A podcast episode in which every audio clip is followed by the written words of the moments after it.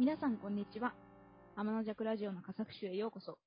このラジオは鳥取出身の天の弱二人、綾香と助が身の回りのことを等身大で話題にするラジオです。するなと言われたら危険でもしてみたいところは同じなんですけれども、それ以外の性格や考え方はもはや反対と言っていいほど違う二人です。いきなりその全体や社会のこと、例えばいきなり政治とか経済経済っていうワードを持ってきて語ろうとするのではなくて、もう少し自分たちの経験ベースや自分たちの弱さや恥ずかしい部分も嘘をつかずに出しながらやっていく。これがポリシーで、ポッドキャストを続けていっております。ちょっと今日のテーマに入る前に、私が一つ、あの、ご報告しておかないといけないんですけれども、あの、歯科矯、そう、実は私、あの、歯科矯正を始めまして、表側の方に、あの、普通に、銀銀ではないんだけど、白いブラケット、白いやつに、その、ワイヤーが入って、っていうのがちょっと歯に上下についているので、若干この回から、なんか、あやかしの発言、発言っていうか発音が、ちょっとあの、違うな、聞きと聞き取りにくいなって思ったら、ちょっとそのせいですっていうのを覚えておいていただきたくって、あの、裏側の矯正じゃないので、下にその矯正の器具は当たってないので、だんだん慣れていったら、そこまで気にならなくなってくださるのかなと思うので、若干ちょっとゆっくりめに今日話そうと思いますけど、慣れるまでちょっとご了承くださいっていう最初の、あの、ワーニングです。はい。と、本日のテーマなんですけれども、となぜ真面目はバカにされるのかっていう、これは、あの、私が長年、まあ長年かな、ほぼ、物心ついた頃ぐらいから、若干なんか引きずってる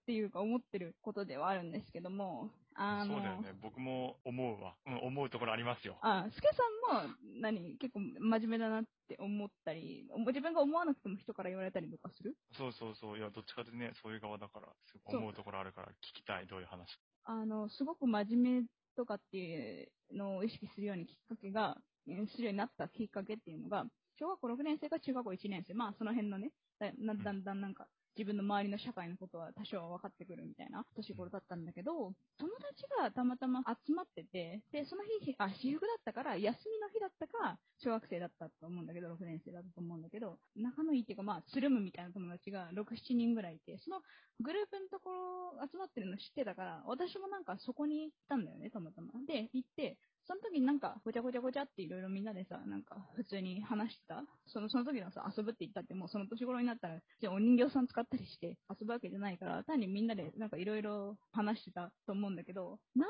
の話、そそもそもその、その発言された時が、もう脈絡、脈絡もないところで発言されたんだけど、なんかツーンってし、なんか沈黙になったんだよね。話が一回好きだから。で、その時に、ある一人の子が、A、A ちゃんにしようか。その A ちゃんが、なんか、あやかってさ、み、ちょっと違うよね。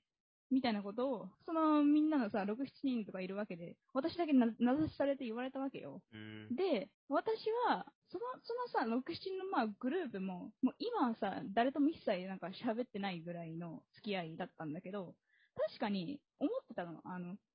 まあ田舎のさ、公立校でずっと私は小中高って言ったから、まあ本当にさ、親の学歴とか、親の年収とか、親の職業とかもいろんな、田舎の小学校って全然違うよね、今からそうそうそうそう。だからそこに、そう、かだから公立に行ったのは本当に正解だった。行ったっていうかもう、親が私立とか国立に行かせなかったのは本当に正解だったと思うんだけど、その経験はぜ全然悪くないです。ただそこで、なんかいろんな親御さんの子供がいるから、みんななんかバラバラなわけよ。で、私は割と多分、親が両方とも4年生の大学を卒業してたっていうこともあって、割とその6、7人のそのグループの中だと、高学歴の親の子供だったんだよね。都会だったら多分そういうの普通だと思うんだけど、田舎だと結構高校卒業してすぐ働かれる方とか、その専門学校行って働かれる方とか、本当にいっぱいいろんな方がいらっしゃるから、それは別に大学にね、行かなくてもいいと思うんだけど、まあ、要するに多分使っている、その友達の中で使ってる言語とか、多分態度とかが、ちょっと違ったんだろうね。で、服装とかも、まあ、ダサい方、別におしゃれな方ではなかったから、今もそうなんだけど、ないから、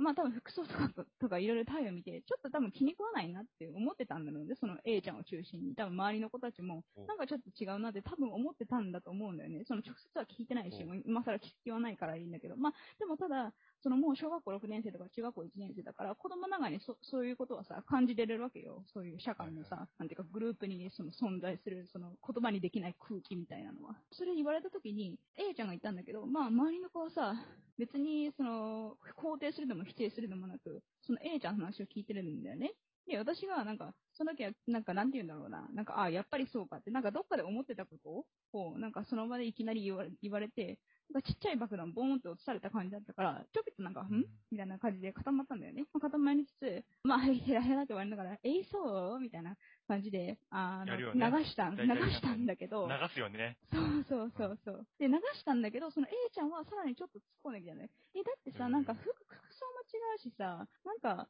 なんかちょっと違うよね、みたいな。まあ、要するに多分私に書いてほしかったんだろうね。で、まあ私あのさ、そん。なとこにいてもさ、居心地悪いしから、もう途中でさ、その後5分10分ぐらいしてから、じゃあ親が、親がなんか帰ってこいって言ってるかもしれないし、帰るわ、みたいなの言って、確か帰ったと思うんだけど、そこに長くいた覚えはないんだよね。もう居心地が悪かったから。帰ってからもまあ子供なりに一応考えるわけよ。あれどういう意味だったのかな、あの、あの空気ってどうだったのかな？って考えたんだけど、あ、多分これって、私がなんか普段、勉強とかも一応なんか一生懸命やりつつ、スポーツとかも多少はあのやったりして、部活動っていうかなんかクラブ活動みたいなんでさ、やってたりしたから、なんかそういうなんかいろいろやってて、で、なんか先生にも別に嫌われてないし、そこまで反抗するわけでもないし、なんかとにかく、そういうなんか私、その6、7人とは違う態度みたいなのが単に気気に入らなかったんだろうなっていうのは、なんか後々子供ながらに気づいて、で、そこ突っ込んでいくと何が違うのかと思ったら、あ、多分私ってその子たちから見たときに真面目なんだろうな。だからなんか、あの子たちからすると気持ち悪い存在なのかなっていうのをちょっと思って、だんだんだんだんもう中学校、まあ高校行ったらもうみんなバラバラになったから、まあ中学校も結構マンモス校だったから、そもそも中学校でさ、クラス違ったんだけどみんなと。っていうので、なんか、あ、真面目って小さい時だけかわかんないけど、まあ、あの、馬鹿にされたり、仲間外れになる対象なんだなっていうのは、子供ながらに学んだ？でも言われたのは真面目だねって言われたわけじゃなくて、うんちょっと違うよねみたいな。そうそうそうそう服。装とかっていう感じの言い方だったんだ。そう。真面目だねとは言われてない。いっぱい考えたんやな、その後。多分そう、子供ながらに考えてて、その出来事から10年以上経って、未だにこの瞬間をいつどこで何を言われたかっていうのを鮮明に覚えてるから、だからそれぐらい多分自分にとってアイデンティティに関わるような出来事だったんだなっていうのは、爆弾だったんだねねそう、今でも思う。だそうだから、なんでさ、バカにされるんだろうなっていうのは、うん今でも若干なんか、まあ単に気に入らないんだろうなっていうのはわかるけど、なんで気に入らないのかっていうのをちょっと今日言葉にさ、してみたいなと思って、あこのテーマを。持ってきた。めっちゃおもろいね。いや、漠然とさ結構あるもんね。一般的に多分、他の人も聞いて、真面目は疎まれるとか、なんかちょっと嫌われるみたいなのって結構あるもんね。社会的なあるあるある通念としてあるよね。あるあるあるある。あの人硬いからとかっていうのは今も、そう、会社でも言うじゃん。ああの人硬いからちょっと、ねみたいなことをさ。うんうんうんう。うんんそう、だからなんでっていうのを、あの、ちょっと言語にしてみたい、せっかくなら。確かにね。そしたら私はもっとスッキリと落ちて、もうこの話この話は今日で終わりってなるかもしれないなと思って、ちょっとそこでスケさんの力を借りようと思って。確かに。でもさ、なんか僕も今せ、今ね、今、今せ？って言っちゃった。今、今ね？と今さが混ざったわ。どうぞ今せ？うん。あ。の、えっと、小中はね、もうクソ真面目やった。まあ、それこそ本当に絵に描いたような優等生やってたなと思うのね。うん。ああなんちゃら会長とかすごい好きだったし、ああの、ー。勉強はすごいよくやったし、先生の言うことは絶対守る。だから先生が例えばさ、実習とかのさ、時間とかでさ、先生がいなかった時時に、クラスがうるさかったりするとうるせえな、っつって、うんなんか、おい、静かにしようよっていうのは僕やったんよ。クラスの中で大体結構ね、ちゃんと真面目、真面目系をやってる人間やったんよ。それは、スケさんは好きでやってたの？それともなんあ、か好、きでやってたよ、好きでやってたうん。それはなんか、使命感とかじゃなくて好きでやってそういう自分が好き？客観的にあそういう自分が好きそうそうそうああ、なるほど。はいはいそうそう。そう。すごい似てるなと思ったのは、なんか僕も、なんだろうな。真面目だよね。僕は結構ダイレクトに真面目だよねと言われたことあるんですよ。だから、真面目、だから、なんか嫌だとか、真面目だから付き合いづらいよねみたいなところまでは言われたことないんだよね。なんかみんな真面目だよねぐらい止まるんだよ。でもそれってなんか含んでて、裏になんかそう含んでて。そうそうそう。だから真面目だよってわざわざ言う言ってくるってことは、そうそうっていうのを私は考えるのよ、そこを次。そう。うん、よく考えたらね、でもだからなんか、真面目だから何みたいな。どう嫌なのとか、どう付き合いづらいのとか言われたことねえと思って。そこまで考えてなかったのかも。ちゃんと言葉は言葉としてそのまま受け受け止めて流してたんじゃないの？たちゃんと自分なりに。うん、なんかあの、真面目だよね、真面目っすけど、みたいな。そういう自分が好きだったから、なんかなんだろあーう、むしろ真面目でいることが誇らしいと思ったよね。あ逆になるほど。あの、嫌な気持ちはなったけど、うんなんか逆に誇りを持ってむしろ頑張ったみたいな。むしろ真面目であろうと頑張ったみたいな感じだった。なるほど。そうか。逆逆になんか、なんて言うんだろう。エンカレッジメントじゃないけど、ちょっと応援そう剤になるみたいな、そのちょっとね、そう。そうそう、あの、より燃えるみたいな感じだったね。小中頃はね。はい。今はもう大人になったからさすがに疎まし、疎ましがられるとかではなくて、うんうん逆に大人になったりとか、中学校の途中ぐらいからは仲いい子たちに、もう、あやかってさ、真面目だよね、そういうとこ、みたいな、わははみたいな冗談で言ってくれる友達とかいたから、なんかもうそういうとこはあの軽く流せばいいんだよみたいな、うまくいければいいんだよみたいなことを言ってくれる友達が今度は中学校の2年生とかになったら上がると、そういうこと仲良くなったから、そういうところでなんか真面目っていうのを言われることに対しての、なんて言うんだろう、なんか寂しいなっていう感じとか、ちょっと距離感置かれてるなって感じっていうのはなくなったんだけど、ずーっととにかく大人になっても、えもうなんか、あやかってさ、もうそういうとこ真面目だよね、みたいなのは、結構、なんか年に何回かは言われるんだよね、そのたまうん。にたまに会う友達とかに。そうね。それって、悪くはないと思うんだけど、だってルール守っててさ、うんうん。悪いことで絶対ないじゃん。ルール守ってるとか、な。んか何かを一生懸命やるとかって。で、んなのになんで、真面目な人が世界に、世界中に溢れたら戦争はなくなるからね。そうだよ。そうだよ。そかわかんないけど、まあまあまあ、そうね。だから、もしかしたら今思うに、それをなんか他人に押し付けようとする、ちょっと段階の前で、それを止めるために友達は言ってくれてるのかな。友達はそういうことを意識しなく、してないけど、なんか、あ、このまま行くと、こいこいつは、あの、この真面目のと話をずっとしだすぞ、みたいなのを感じて、それでちょっとために。あ、うまいことね。て、そう、くれてるのかなっていうのは、ちょちょっと今思ったりはしたんだけど確かにね。それはあるかもね。そう、いや、そういうなんか人付き合いを、なんか向こうも学ぶし、学ぶし、自分も学ぶみたいなとこあるよ。そう。でもなんか一個、うんその、さっきの話にちょっと仮の答えを出すと、僕はよくだから、先生がいないさ、自習の授業とかで、みんなに注意したりしてたから、えシンプルに先生の代わりっぽくてうざいって思うんだよね。僕の場合はね。みたいなとこあったかなと思って、先生っぽくてうざいみたいな。押し付けてくんなよ、みたいな。お前の、何、その、正義を、みたいな感じのうざさがあんのかな、みたいなのを思った。そこで言うと、多分真面目は、かっこ悪いんだろうね。ああ、あのね悪いかもね。うん。物心ついてきたりすることだと、今はさ、結構なんか、まあ真面目にっていうか、一緒普通にさ、社会に出て働いてらっしゃる方とかの中にも、多分小さい時はバイクに乗ってちょっと不良とかがいたりすると、そういう人にさ、あの、憧れたりとかっていうのは多分あったと思うんだよね。で、そのなんで憧れるかっていうと、まあ、あと、うん。なんか例えば、男から女の子だったらあんまりバイクとか乗らないかもしれないから、まあ乗る人もいると思うけど、例えば、ちょっと年上のワルと付き合うみたいなのがかっこよかったりとかあると思うんだけど、それになぜ憧れるかっていうと、やっぱりかっこいいからっていうのが、なんかクールに見えるから、うん。みたいなあの感じが。があるかなと思って、で逆にその対決として、あの、真面目っていうのは、かっこ悪いから、そういうかっこ悪いやつが自分のなんかコミュニティの中にいると、自分までのかっこ悪いような感じに思ったりとか、単にもうかっこ悪いやつがいるのが、自分たちはかっこいい集団と思ってるから、例えば A ちゃんの場合だと、多分 A ちゃんと、その A ちゃんの周りの友達は、私たちはかっこいいと思ってるから、そのかっこいいところに、かっこよくないやつ、ダサいやつが入ってくるのが、いや、コミュニティの輪を乱すじゃないけど、そういうやつがさ、なんか入ってくると、なんか話、話が折れたりするし、なんか嫌だなっていうのを、そのなんか、まあ要するにいわゆるかっこよくないから、なんか憧れる対象じゃないから、入ってきてほしくないみたいなのがあったのかなっていうのはちょ確かに。な。メインストリームとサブ、サブストリームみたいなのがあったとしたら、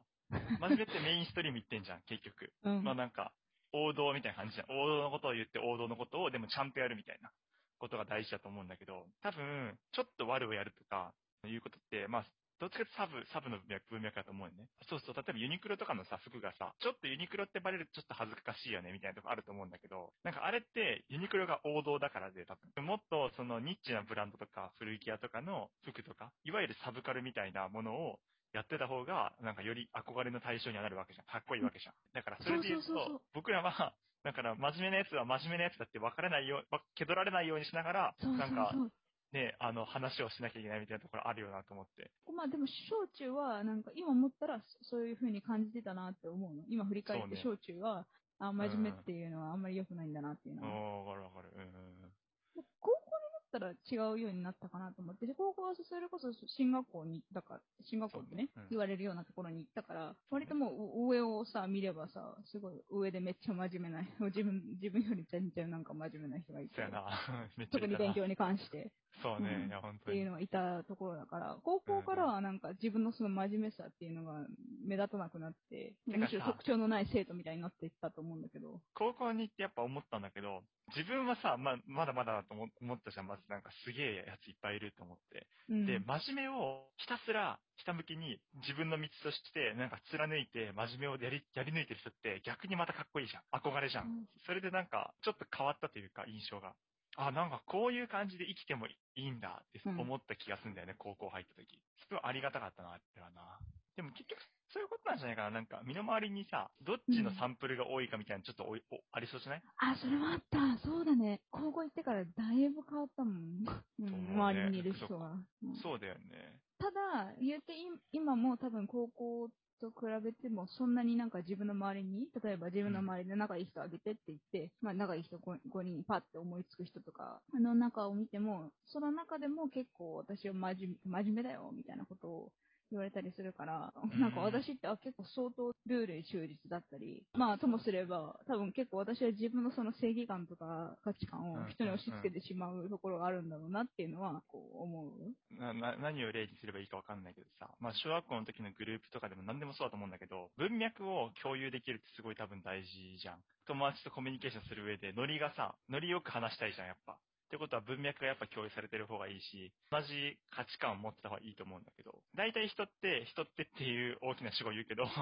僕らが楽しければ OK みたいな。まずそれが大事みたいな。自分たちが楽しいのが大事みたいなところでノリで生きてると思うんだけど、そこに多分ルールっていうめちゃくちゃなんか違うものを持ち込む人って、確かにワンテンポ遅れ遅れるじゃん。なんかルールっていうのを考えなきゃいけないが。だから、シンプルにいてもいいけど、いいかもしれないけど、ノリはちょっと良くなくなるし、そう、今すごくノリって言ったところで、あって思ったのが、波長っていうものがあるんだよね、そのコミュニティの中に。で、多分その波長を私は多分乱すやつだったんだよ。そのルールっていう。違う。波長を持ってくるからね。まあ、ルールとか、ちょっとその波長が違うとにかく、別にルールとかさ、小学校の時よくわかんないから、ルールまでわかんなくても、その真面目っていうその波長を持ってこられると、そのコミュニティでこう、うまくいってた1っていう波にみんな乗っかってたのに、2っていうさ、若干ずれた波が乗ってきたらさ、それ波長ってずれるじゃん。で、その波長のずれっていうのは、そのコミュニティにいる人たちにとってはストレスなわけじゃん。うん。で、だからその若干のそのストレスが嫌で崩されるのが嫌だから、A ちゃんはそういうことを言ってきたのかなっていうか、ねあるんだろうね。思ったことをパッて言ったんだろうなっていうのは、そう思う。だから子供ながらにその言語化はできなくても多分それを私っていう真面目っていうあの波長の違うやつが入ってきたことによる波長のなんか崩れみたいなのを感じて、若干のストレスを感じて言ってきたんだろうなっていうのを今その文脈とかノリって言った時にパッと思いついたね。うん。うん今僕大学もだいぶ気持ちいいけど、波長合ってんだろうなと思ってね、高校とかね。なんかそういう意味ではね。まあ高校も大学もちょっと僕にとっては、なんか真面目すぎてみんなが、そんな、逆にね。そんな、そんな人間計画通りに勉強できんよとか思ったりしてたから、ちょっと息苦しかったけどが難しいよね。そう。ね結局で言っちゃえばだって多分みんな自分の同じノリとか波長って言ったとしても、それぞれ微妙にちょっとずつ違ってるはずだから、ね。なんか多分完全フィットみたいなの多分ないと思うんだけど、ね、と思いましたね。さっきからずっと言ってんだけど、気をつけないといけないこととして、自分のその真面目さとか、真面目によるなんか価値観とかルールにすごく沿ったものとか、別になんか法律とかで別に決まってなくても、こうした方がいいよとか、こうすべきだよみたいなのを、多分私は結構普段から思ってしまってるんだろうなっていうのはあるんだけど、そういうのを人に押し付けないようにするにはどうすればいいのだろうか。どうなんだろうね。クソむずいよね、それ。俺結そ構むずい。え、でも僕今パッと浮かんだだけで3つ多分逮捕商法があって、僕の場合はね。まず1個はまあ普通にさ、そのグループから外れればいいじゃん。すごい合わないなと思ったらさ、もう全然外れちゃうみたいな。うんあのことはまず1個許されてると思うんだけど、うんなんかいなきゃいけないとしたら、役割分担しちゃう。例えばなんか今すごい就活のグループワークとかを想像したんだけど、俺だけすごい多分すげえ真面目にやろうとしてるなと思った時に、うん。じゃあ僕これ考えとくからみんなでこれやっといてくんないって言って、ちょっと俺ごめん一人でやるわって言って、ちょっと30分後再集合ね、みたいな感じでやってた。から、話さなくていいように、僕は僕の真面目を僕の領域で追求するっていうのをやっちゃうっていうのが一つ。もう一一個はまあ脱退、もう一個は役割を分担する、もう一個は自分の意見として言う。こっちのは良くないって。なんかこっちがなぜ正しいかを言わずに、あーなんかこっちのは良くないっつって。なんかこっちのは好きなんだけど、ね。はいはいはい。そうそうそうそう。あ、いいね、そのね、良くないっていうテンション。そう、ぐらいのテンションで言うみたいなのをやってるかなと思いました。どう、どう、あやかしはどうなんですか？最近すごく思うのが、人ととにかく会ったりするのが疲れちゃうなと思うようになってしまって、これあんまり良くないと思うんだけど、だから、自分からあんまり人に連絡取ってないかもしれない。ああ、そうなんだ。本当に固定の人だけみたいな。あいや、それこうんそ、波長が合わないってことは私にとっても疲れるわけよ。そのコミュニティとしても疲れるんだけど、私にとっても疲れるから、まさかさ、特にもう大人になったらさ、休みの日ぐらいしか会う会うことないから、休みの日ぐらいさ、休みたいから、やっぱりきちんと。だからわざわざあえて自分からストレスのかかるところに行。かないっていうのはあるから、ますますコロナもあって、そう、人に会わなくて、どんどんどんどん人に会わ会わなくなってしまってる。で、これはよろしくないなとか、個人的には思ってる。最近は一人で、あの、卒業研究やってるんだけど、実験して一人でなもの何も言わない機械と向き合って、ニヤニヤしてる方が楽しいなとか思ってる。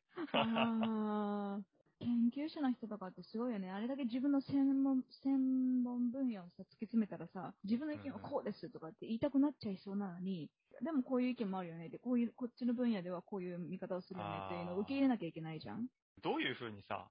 そもそも学者とかってそう議論してんだろうと思ってたんだけど、もちろん、多分大前提は科学的根拠に基づいてるデータがあって、それがそう解釈できるかどうかみたいなのはすごい多分大事だっていうか、それがないとお話にならない。だから、科学者が意外と苦労するのは、うち僕のやってる専門分野は量量子力学なんだけど、量子力学って、量子力学コーチングとかに使われるんだよね、名前が。はあ。そう、新い。しい宇宙の波動を感じようみたいな、はああ。の、そういう、なんて言うんだろうな、スピリチュアルかな？スピリチュアルな文脈に言葉が、あの、よく使われてるんよ。波動とか、エネルギーとか、量子力学的作用が、とかっていうふうに言われてて。で、それは科学の言葉で使ってる量子力学とかっていう専門用語とは全く違うものなんだけど、すごくイメージが合うらしくて、いっぱい使ってらっしゃるよね。うんで、そういう人に対して科学者が頑張って、いかにそれが非科学的かっていうことを言おうとするんだけど、もう話合わないわけ。前提全然違うからさ。そうね。で、すごい苦労してるのは一個見てて、すごい面白い。